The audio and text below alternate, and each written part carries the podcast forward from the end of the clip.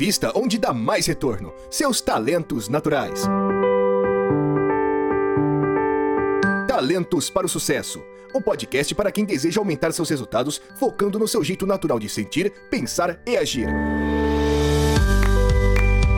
Olá, olá, seja muito bem-vindo a mais um episódio do podcast Talentos para o Sucesso. Eu sou o de férias, Rodrigo Ferreira, e estamos aqui hoje para uma série de episódios. Para quem já nos ouve há algum tempo, já está acostumado a isso, sabe que no final do ano a gente para um pouco para descansar, para refletir um pouco sobre o ano, para planejar o ano que vem. E a gente, para não deixar vocês sem episódios do Talentos para o Sucesso, vocês não ficarem aí com síndrome de abstinência, nós gravamos uma série sempre no final do ano com episódios mais curtos, focados focados num assunto específico. Então, você vai ouvir essa abertura padrão pelos próximos episódios e a gente vai tratar em cada episódio sobre o livro It's the Manager. O livro It's the Manager é um livro que você já está acostumado a ouvir a gente falar aqui, que tem alguns assuntos bastante interessantes, voltados para o gestor, mas também úteis para quem não é gestor. Então, você que é gestor vai aproveitar bastante aqui e se você não é, também vai aproveitar, também vai aprender, se preparando para eventualmente ser gestor ou simplesmente para para se tornar um profissional melhor. Hoje eu estou aqui com o Raul, mais uma vez, para que a gente trate, continue tratando dos episódios voltados para o futuro do trabalho da série It's the Manager que a gente está fazendo aqui para o final do ano. No episódio anterior, você, se você voltar aí na sua playlist, no seu feed de podcasts, você vai encontrar aí no episódio anterior onde nós introduzimos o assunto do futuro do trabalho e da importância disso. Volta lá, ouve e depois continua aqui nesse episódio onde nós vamos falar sobre diversidade e inclusão. A gente já tem alguns programas sobre isso, sobre diversidade e inclusão, que a gente tocou de alguma forma nesses assuntos. Vale a pena dar uma olhada aí também no nosso feed e encontrar essas informações, mas hoje a gente vai conversar um pouco mais sobre alguns dos capítulos aí do livro It's the Manager que tratam desse assunto voltado para o futuro do trabalho. O quanto isso é importante para o futuro do trabalho. Raul, a Gallup diz que a gente tem três requisitos para diversidade e inclusão. E acho que aqui já é um bom começo para a gente começar a tratar desse assunto. Os três requisitos são: trate-me com respeito, valorize meus pontos fortes e os líderes farão o que é correto, o que é certo. E eu vendo isso, por exemplo, o primeiro item, trate-me com respeito, veio imediatamente na minha cabeça a pesquisa da Gallup, do Workplace, que traz lá a pergunta se você foi tratado com respeito no último dia, nos últimos dias tal. Bom, e a gente vê lá no relatório, no State of the Global Workplace de 2021, também temos um episódio aí sobre, dois, na verdade, episódios sobre esse relatório, vale a pena dar uma olhada aí, a gente deixa os links todos aí no, no comentário, nos comentários. E a gente vê então que nesse relatório a Gallup aponta que 14% dos empregados do mundo apontam não serem tratados com respeito. E isso aumentando de 2019 para 2020, já que esse relatório de 2021 é referente a 2020, aumentando de 12 para 14%. E aí, Raul, como é que é isso? O que, que isso causa? Por que, que isso acontece? Por que, que as pessoas não estão ligadas nisso? Por que, que as pessoas são tratadas com desrespeito? Respeito. Como é que é esse lance, hein? É muito engraçado isso. A gente tá vendo uma realidade. A causa causa mãe, eu não vou. Acho que ninguém vai saber por que, que as pessoas estão sendo tratadas com respeito. Uhum. Isso é uma coisa. Uhum. O que a gente aponta é que as pessoas não estão sendo tratadas com respeito. A gente que tá errado, né?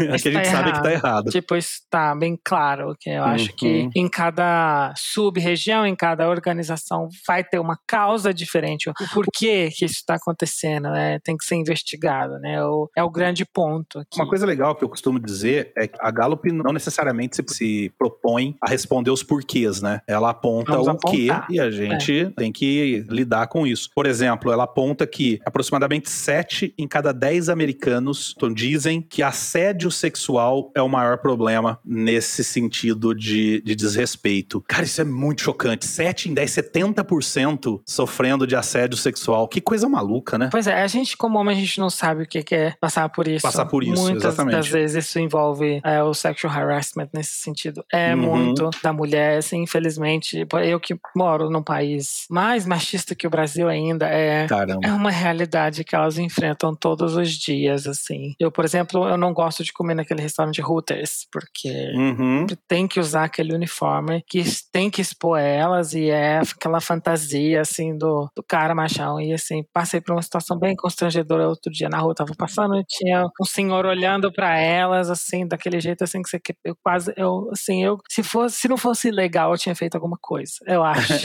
eu acho que assim, eu também sou muito esquentado. Ah, com certeza. Se com não certeza. fosse legal, eu já tinha feito muita coisa aí, entendeu? Muito, é. muita correção de postura, eu acho. Eu acho que, infelizmente, é, parte disso é uma realidade que a gente não vive, que infelizmente também é, é uma força muito grande que a gente tem que aplicar. Você sabe, Raul, eu vi um vídeo da Bruna Lombardi sendo entrevistada pelo Porchat e ele pergunta para ela desse vídeo Episódio. Antigo já, onde ela entrevista o Bon Jovi. Na verdade, a pergunta do Porchat é se a beleza era um fardo para ela, né? E ela fala que não, óbvio que não, né? Como que a beleza pode ser um fardo? Mas ele aponta é, se tem dificuldades, e aí sim, ela aponta que tem. E aí eles trazem para esse, pra esse caso do Bon Jovi. E a entrevista do Bon Jovi, ela é um momento vergonha alheia absurdo. Ele faz uma cantada, pergunta pra, e ela fala, não, é, é um momento share, assim, que ela tem, né? Do, tipo, é, ele fala para ela assim, eu gastaria muito dinheiro com você, com uma mulher como você. E ela fala para ele assim, não, eu não preciso de dinheiro, eu tenho meu próprio dinheiro, eu ganho bem. E ele fica extremamente desconcertado. E depois ela conta que eles ficaram numa boa depois, se tornaram amigos tal. Mas esse tipo de postura que parece uma bobeirinha, né? Parece uma coisa boba, mas é extremamente agressivo. É super. Não vamos lembrar que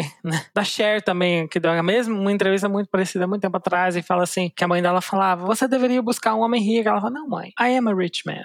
ela fala, eu sou um homem. A gente devia ser mais assim, né? A gente devia encorajar as mulheres a serem mais assim, no ambiente de trabalho, a ter as suas vozes assim, expressas. Outro exemplo bem legal, que vale a pena vocês que estão ouvindo procurarem aí na internet, são vídeos de entrevista da Scarlett Johansson, porque ela bate pesado em entrevistador. Da Rihanna também. E tem uma série, é, e tem uma série de, de entrevistas dela, onde os entrevistadores estão perguntando para ela assim, tipo, você usa calcinha quando você se veste de, de viúva negra? Cara, uma pergunta extremamente Aonde idiota. De onde eles tiram essas pessoas? Por que perguntar Porque isso, essas cara? pessoas estão nestes postos, assim. Exatamente, exatamente. E chegam em níveis diretivos também. É isso que eu ia dizer. Imagina, isso é um cara que tá num programa de TV, num canal aberto, falando com a Scarlett Johansson, transmitido ao vivo pro mundo inteiro. Imagina o que acontece numa salinha, numa empresa, lá no canto onde ninguém tá vendo. Quer dizer, é absurdo, né? Em happy hour também. Isso também, agora falando de diversidade e inclusão. E assim, eu tô no interior de Minas aqui agora, no momento, com a minha família. O quanto esse tipo de comportamento também influencia na busca profissional dos homossexuais, por exemplo. Também falando um pouco mais dessa uhum. parte do o quanto eles ajustam a postura deles para se adaptar a essas realidades. Hum. Acabam que, por exemplo, a gente acaba vivenciando realidades assim que não passa. É, se você for explicar para alguém de cabeça quadrada, não vai entrar na cabeça das pessoas, que são uhum. literalmente. A gente tá vendo mulheres machistas e gays misóginos e homofóbicos. Assim, a gente vê esse tipo de realidade,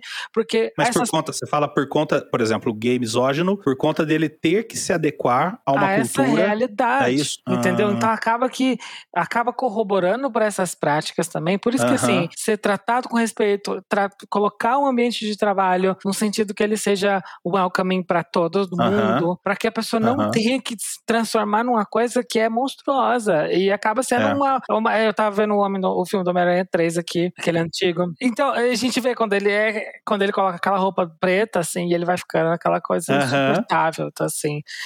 É, é, por exemplo, eu tenho muito problema em conviver com homossexuais que têm a sua sexualidade muito reprimida pelos ambientes em que eles estão uhum. inseridos, porque eles acabam sendo super agressivos, intensos, tóxicos também. Caramba. E a mesma coisa com as mulheres que são também super assim, ah, eu não preciso das feministas, eu não preciso de nada, eu tô aqui pra servir mesmo meu marido e tal. Isso acaba se traduzindo no ambiente de trabalho de alguma forma, porque você leva essa realidade, você convive com é. isso. Eu fui um dia no happy hour com uma amiga minha que trabalhava numa corporação também de bens de consumo. E assim, o chefão era aquela coisa, ele é muito homofóbico, muito isso aqui, e todo mundo sim, só escutava. E realmente, no momento que eu estava lá, eu perdi a conta de quantas piadas homofóbicas ele fez. Nossa, eu tive que ir embora, que porque absurdo. eu fiquei desconcertado. Entendeu? Eu falei assim, nossa, não, eu vou embora daqui. E isso acaba validando, né, Raul? Por exemplo, se você fica, acaba validando o comportamento do outro. Com e tem certeza. gente que acaba ficando porque, sei lá, às vezes precisa, ou às vezes não tem uma postura, não tem coragem de confrontar, ou até de ir embora, e acaba validando essas posturas ainda mais, né? Isso foi num tempo, isso foi há muito tempo atrás, eu ainda morava em São Paulo, nem na Galp trabalhava ainda na época. Uhum. Então, assim, eu acho que de lá para cá já houveram muitas mudanças, assim. Melhorou Era uma muito, época pré-Pablo Vittar, então acho que assim também não tinha, eu costumo dizer É. isso. Era uma época assim, hoje em dia tá, realmente tem muito esse, esse impacto, e isso também ajuda muito as mulheres também, empodera muitas mulheres também. Já entrei em, em, sites, né, de clientes, site on-site, né, uhum, uhum. planta, uhum. né, Locais, de cliente plantas, local, é. né, e que era maravilhoso, você chega lá, você sente a diversidade no ar, né, então assim, é, por exemplo, você consegue... Chili Beans, Chili Beans cliente nossa, cara, é uma delícia estar tá lá dentro. Bom, é, você vê o, o fluxo de pessoas, o tipo de pessoas, até chega, entre aspas, vou botar aspas gigantes aqui, hum. chega a assustar positivamente, porque a primeira vez que eu tive na Chili Beans, por exemplo, eu tava sentado num, num banquinho assim, e uma porta atrás de mim, e tava tendo um treinamento atrás dessa porta, e tinha lá dentro uma pessoa com quem eu fui falar. Então eu tava esperando ela, ela tava fazendo uma abertura nesse treinamento, eu tava esperando, e não, uma abertura não, na verdade ela tava fazendo um fechamento, alguma uhum. coisa assim, um coffee break, alguma coisa, um intervalo pro coffee, e eu ia falar com ela depois. Então, quando vê, abre a porta e começa a sair o pessoal de dentro do treinamento. E imagina, isso há, sei lá, 15 anos atrás, mais ou menos. Uhum. Então, coloque um mundo 15 anos atrás e me coloque, Rodrigo, em termos de maturidade e desenvolvimento, há 15 anos atrás. Cara, para mim foi um choque a hora que eu olhei e comecei a, a ver aquele, aquela diversidade absurda, absurda no bom sentido, de pessoas saindo daquela sala. É muito legal, cara, é muito interessante. E é por isso que essa empresa tem, a Chili Beans tem tido o sucesso que tem. O dono da Chili Beans, né, o Caíto, eu vi uma entrevista dele uma vez. O Caíto, ele é super, super interessante, assim, ele é um cara interessante. Ele chega para trabalhar na Chili Beans com os carros antigos, assim, ele anda só de carro antigo, é muito legal. E eu vi uma entrevista dele uma vez, e o entrevistador perguntou para ele assim: quem você usa como benchmark para os produtos da Chili Beans? Ele falou assim: ninguém. Aí o cara, mas como assim ninguém? Você não olha para ninguém? Ele falou: não, meu maior benchmark para produtos da Chili Beans é o evento Burning Man nos Estados Unidos. Cara, eu achei muito legal isso. Para quem não conhece, procura na internet aí Burning Man. É um meu evento sonho. super legal, super legal, no meio do deserto nos Estados Unidos. Lindo, assim, visualmente lindo. E, e ele vai lá, passa lá uns dias no, no Burning Man. Tópicos. Muitos. E volta com um monte de ideia de óculos, de relógio, de um monte. É muito legal. Quer dizer, é uma empresa muito pra, pra frente, né? E assim, tô citando aqui a Chili Beans, mas tem muitas outras também que eu, que eu trabalhei que tem essa mesma pegada. A Natura. A, a Natura. Isso né? a gente pode falar abertamente aqui, se a gente fala das campanhas delas, assim. É, então, são nossa, campanhas demais. extremamente lindas, assim. É. E, e, assim, o que é mostrado na campanha é vivenciado no É dia verdade. Dia, é, tá? exatamente. A Renata Ortolani, que gravou com a gente num episódio bem antigo lá, ela trabalhou na Natura. Ela trabalhou e foi diretora, eu acho, ou gerente ou diretora da Natura. E ela, ela é uma pessoa que fala isso. Ela fala, pô, o que a gente vê do lado de fora da Natura é o que a gente faz lá dentro. É muito legal, né? Todos iguais, todos iguais, mais iguais, todos iguais, todos iguais. Agora, a gente tá falando aqui de trate-me com respeito, e a gente tá falando aqui de, de novo, de diversidade, e óbvio, faz parte, mas também tem um lado de trate-me com respeito que é, trazendo pro Q12, que é o meu supervisor ou alguém no trabalho parece se preocupar comigo como pessoa, e no trabalho minhas opiniões parecem contar. De novo, eu sempre sou o cara que traz pra esse lado. Se quem tá ouvindo a gente acha que papo que eu e o Raul teve até agora, ah, esse papo progressista aí não me interessa, tá bom, eu acho uma pena, mas começa com tratar as pessoas com respeito nesse aspecto, em se preocupar com a pessoa como ser humano. Uma das desculpas que, que algumas pessoas dão, né, Raul, você já deve ter ouvido isso, quando querem justificar uma visão mais retrógrada, elas falam: não, eu trato todo mundo como ser humano. Tá bom, ótimo. Então tá. Então começa por aí. Trata todo mundo como um ser humano e não como um número, não como um trabalho, não como, né? Não como um cargo, né? Todos iguais, todos iguais, mais iguais, todos iguais, todos iguais. Depois tem o lance de as minhas opiniões parecem contar. Isso também é, é outra coisa legal, porque eu já trabalhei em empresas onde não só a minha opinião não parecia contar, como quando eu dava opinião, geralmente eu saía perdendo, Raul. Geralmente alguma, alguma coisa voltava contra mim, sabe? Aquele negócio assim de, putz, eu tô vendo uma coisa que não tá legal, e aí eu vou falar sobre aquela coisa. Em vez de resolverem aquela coisa, eles me mandam embora. Tipo assim, sabe? Alguma coisa nesse sentido. Ou você sai de louco, né? Ou você sai de louco, exatamente. Ah, o cara é chato, nossa, esse cara. Teve um gestor meu, que é aquele gestor daquela que eu já toquei aqui várias vezes, a gente uhum. fez um teste com ele e tal. Um dia ele me chamou e falou assim: cara, por que você é tão chato assim? Nada para você tá bom, tudo você reclama. Mas hoje eu entendo, eu era o cara super engajado numa empresa que tinha um monte de coisa que não tava disfuncional e eu apontava isso. Talvez com uma imaturidade de apontar de um jeito muito agressivo, uhum. some isso, eu era realmente o cara chato. Todos iguais, todos iguais, mais iguais, todos iguais, todos iguais. Agora, o segundo aspecto é valorize-me pelos meus pontos fortes, pelos meus talentos. Apenas 21% dos trabalhadores concordam fortemente que sua organização, sua empresa, é comprometida em construir, né, em desenvolver os pontos fortes de cada empregado. Como é que isso é importante para a diversidade, Raul? Muito, porque você tira absolutamente todos os vieses inconscientes e conscientes que a gente tem na hora de contratar e de fazer a tratativa com as pessoas. Uhum. O seu foco é em, em, talento, é em ponto forte, não é focar na, no ponto fraco, inclusive, não é focar no gap. Você está focando na, naquilo que, que, aquela pessoa é naturalmente boa para fazer e, óbvio, sem ser enviesado, sem ser preconceituoso, uhum. quase, literalmente, né? Uma coisa que pega muito forte ultimamente, essa questão de tratar com respeito, também essa, essa questão do valorizar pelos pontos fortes. Também, às vezes, tem gente que trabalha muito com o projeto de, vamos, vamos supor, de gênero, né? E tá fazendo um trabalho uhum. super interessante. Vamos supor da utilização correta de pronomes, assim. Tem gente que, uhum. cara, se você não faz a tratativa correta, a pessoa não vai se sentir nem valorizada, nem vai achar que você tá valorizando ela pelos pontos fortes dela. Às vezes, uma é. tratativa, é. assim, em português é tão difícil, eu acho que essa questão dos Isso é. pronomes é. também, super, do tipo, porque super. em inglês é muito simples. É tipo, Exatamente, eu, eu tava pensando isso essa semana, cara. É, do tipo, é him, é she, he, hers, them. Não, they, e ainda they. assim, quando você vai pro plural, em inglês fica mais fácil ainda. É, porque você não tem plural they. masculino e você pode feminino. todo mundo por they, ninguém vai ficar ofendido. They, ninguém vai falar assim, ah, I don't go by they, do tipo, porque já é uma coisa que é utilizar, então não, não tiveram que reinventar é a roda. Então, assim, é. aqui é um monte de coisa, então já, já gera um desconforto muito grande e você já começa, já começa errado, né? Tipo... Todos iguais, todos iguais, mais iguais, todos iguais, todos iguais. E sabe uma coisa? Tem uma tendência das empresas, das pessoas, né, óbvio, e aí por consequência das empresas, de olhar para os pontos fracos, olhar para o que a pessoa Automático. não faz bem, olhar para o que não tá legal, né? Isso é talvez seja a coisa mais importante para mim em toda a metodologia da Gallup, sabe? A coisa que mais me pegou foi isso, foi eu, por exemplo, eu comento sempre que a vida inteira eu fui cobrado por não ter foco. Eu sou um cara totalmente sem foco. Aí eu fui lá, fiz o meu Clifton Strengths e foco é meu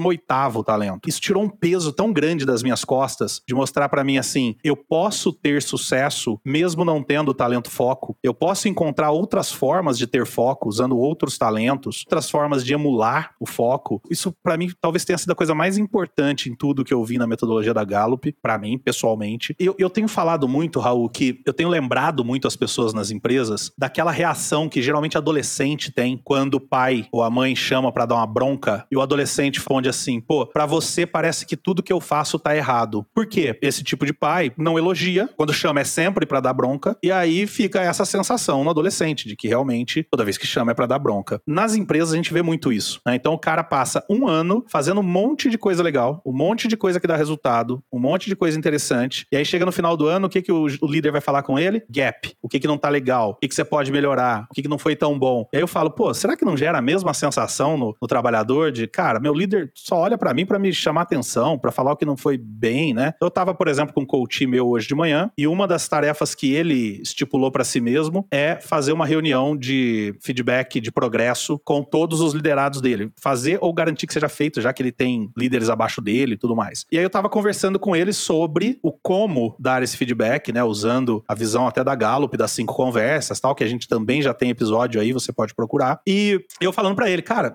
você não precisa necessariamente falar o que não tá legal. Você fala o que tá legal e pergunta pra pessoa, tá, e o que, que você pretende fazer para se tornar ainda melhor? A própria pessoa já vai trazer para você, eu vou mudar isso, vou mudar aquilo tal. E se torna uma forma muito mais agradável de, de receber o feedback, né? De você olhar para o que, que foi legal, perguntar para mim, tá bom, e o que, que você pode fazer para ser ainda melhor? E aí tudo bem, se tiver que apontar uma coisa aqui, outra ali, tá? Também não vai acabar o mundo por causa disso. Mas geralmente eu tenho falado muito contra, e eu sei que quem ouve a gente de RH talvez se escandalize agora e queira jogar água benta em mim, mas eu prometo que um dia a gente faz um episódio sobre isso para eu explicar meu ponto de vista. Eu tenho falado muito contra o tal do feedback sanduíche, que aprende-se em faculdade, aprende-se em cursos de feedback, que é começa falando uma coisa legal, depois fala uma coisa, os pontos de melhoria e depois termina fazendo uma coisa legal. Eu tenho conversado, por conta de eu não gostar disso, eu tenho conversado com vários coaches meus e feito uma pesquisa informal perguntando para eles como é que eles se sentem com esse tipo de feedback. E a resposta resposta que eu mais encontro é assim, ó. Cara, enquanto o meu líder tá falando pra mim a parte boa, eu já tô assim, tá bom, vai, vamos logo pro que você quer falar. Eu sei que você tá falando essa parte boa, só para me preparar pro que você vai dizer depois. Então, o efeito não é o efeito que a gente queria. É, o efeito é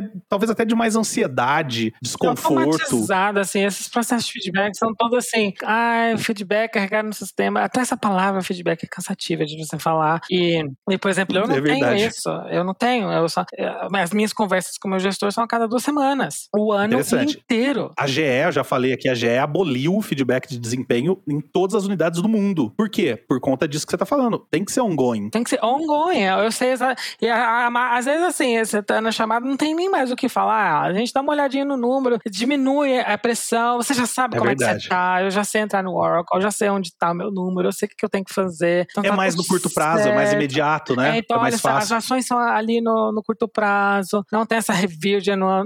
O que a gente faz de review, assim, de a cada seis meses é do tipo uma coisa mais formalizada, mas assim, não tem nada a ver só com o número, é do tipo. Não, e, e, você chega nessa, nesse review de seis meses, você já sabe tudo que vai acontecer, né, Raul? Não Porque você problema, veio falando de 15 em 15 dias. É só mesmo é. formalização, assim. Então, é. ninguém perde tempo. Ninguém perde tempo. E é maravilhoso. Ah, o, o, progresso vem. E é interessante que, assim, algumas pessoas falam para mim, assim, quando eu falo disso, Raul, algumas pessoas falam assim: nossa, mas eu não tenho tempo para isso. Não dá tempo de fazer isso. Cara, olha o tamanho da Gallup e isso é feito. Se você não tem, né, sei lá, 30 minutos para falar com o seu funcionário a cada duas semanas, você tem um problema. Tem alguma coisa tempo. errada aí. Entendeu? Não é possível. Tem alguma coisa errada. Não é possível que você a cada duas semanas não tenha 15 minutos para falar com o seu é. colaborador. Todos iguais, todos iguais, mais iguais, todos iguais, todos iguais. Bom, e para terminar, o terceiro item é líderes farão o que é correto. 21% dos empregados é, discordam ou discordam fortemente que seu empregador irá fazer o que é correto se houver uma preocupação com relação à ética e integridade. Ou seja, diante de uma preocupação ética, diante de uma situação ética e uma situação que envolve integridade, 21% dos empregados discordam que os seus líderes tomarão a decisão correta. Caramba, isso no mundo. Imagina, tá, eu vou ser preconceituoso agora, mas imagina no Brasil que a gente já tem a cultura do jeitinho, de resolver, da gambiarra. Acho que é bem parecido, viu? Então, assim, é, é muito complicado.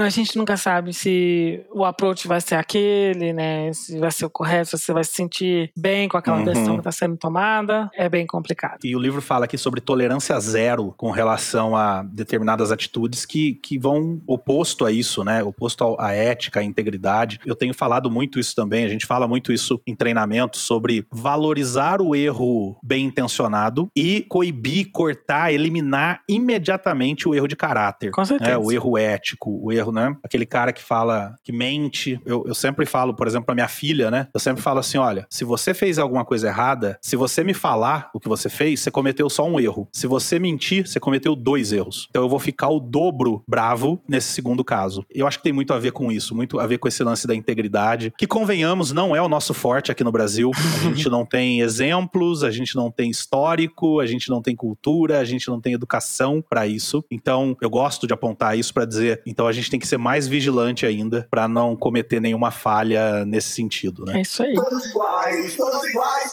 mais iguais, todos iguais, todos iguais. Raul, to do, tarefinha para casa, para quem ouviu esse episódio aqui e quer começar a olhar para esse lado mais da diversidade, da inclusão dentro da sua empresa, sendo líderes ou sendo liderados. O que você pode deixar de to do aí? Ouça, pergunte o pronome. Preste atenção mesmo na, no qual você tem que adaptar, às vezes, a sua linguagem, a sua comunicação. Só isso já vai ajudar bastante. Talvez uma, uma boa tarefa aí, assim, de uma forma resumida, seja veja quantas pessoas tem na sua empresa e pergunte o pronome que cada um prefere ser tratado. Pô, isso já seria um, já seria um incremento de, de relacionamento absurdo, né? Acho que seria interessante, por exemplo, coloca os seus no seu e-mail. Ah, a pessoa boa, já vai entender boa. que você está inteirado do assunto. Entendeu? No LinkedIn tem um lugar agora para colocar isso. Você pode colocar ali os, seus, pronomes que você prefere ser chamado. Se você tem LinkedIn, talvez seja um bom começo também. Então, legal, começa a ficar atento para isso. Eu quero trazer um outro to-do, que é, se na tua empresa as pessoas fizeram o Clifton Strengths, pede para eles os top 5 de todo mundo. Todos os seus liderados, ou todas as pessoas com quem você convive. E se não tem o Clifton Strengths na sua, na sua empresa, a minha sugestão para você é, pergunte para as pessoas o que, que elas amam fazer, o que, que elas adoram fazer, o que, que elas curtem, o que, que elas são excelentes fazendo. E mesmo que você, de repente, não tenha tanto poder para dar tarefas desse tipo, caso você não seja líder, não tenha poder para dar tarefas desse tipo para essas pessoas, isso demo vai demonstrar para elas que você está preocupado com elas, que você está interessado nelas, que você quer entender quem elas são. Eu acho que talvez já seja um, um primeiro passo. Eu gosto muito de baby steps, então talvez seja o primeiro passinho de bebê para você começar a pensar em diversidade. Beleza? Então faz isso, depois conta pra gente lá no Spotify como é que foi e quais os resultados que você teve. Todos iguais, todos iguais, mais iguais, todos iguais, todos iguais. Excelente. Bom, você que ouviu esse episódio, um episódio mais curto do que você está acostumado, essa é a ideia dessa série agora de final de ano. Você que nos ouviu até aqui, a gente quer também te chamar a entrar no Spotify, procurar esse episódio lá no Spotify, o link vai estar tá aí na descrição. E lá no Spotify você vai ter uma pergunta, um quiz, para que você responda sobre esse aspecto do futuro do trabalho. Responde lá pra gente, dá um feedback e a gente depois, lá no ano que vem, traz essas informações aqui para que você entenda como é que você está, como é que a sua empresa está comparado ao mundo, comparado aos outros ouvintes aí do nosso podcast. Além disso, compartilha esse episódio, aproveita que a gente está num período de férias e as pessoas têm tempo para ouvir, para conhecer um podcast novo, conhecer uma informação nova, estudar alguma coisa nova, aproveita esse momento, compartilha esse episódio com seus amigos, pede para que eles curtam, pede para que eles sigam a gente, principalmente no Spotify, a gente está concentrando um pouco mais lá, porque a gente quer chegar um pouco mais alto ainda do que a gente já tá na lista nos melhores podcasts de negócio. A gente se vê então na próxima semana para mais um episódio desse podcast que te ajuda a pensar no futuro do trabalho. Um grande abraço e tchau, tchau. Abraço, pessoal. Obrigado por ter ouvido o podcast Talentos para o Sucesso. Acesse nossos sites talentosparosucesso.com.br para mais informações sobre como assinar gratuitamente esse programa em seu aplicativo de podcasts favorito e não perder nenhum episódio. Precisando de coaching ou treinamentos, entre em contato, diga que é ouvinte do podcast e receba um belo desconto. Quer ter ainda mais sucesso? Crie parcerias, compartilhe esse podcast com seus contatos e vamos juntos melhorar o mundo.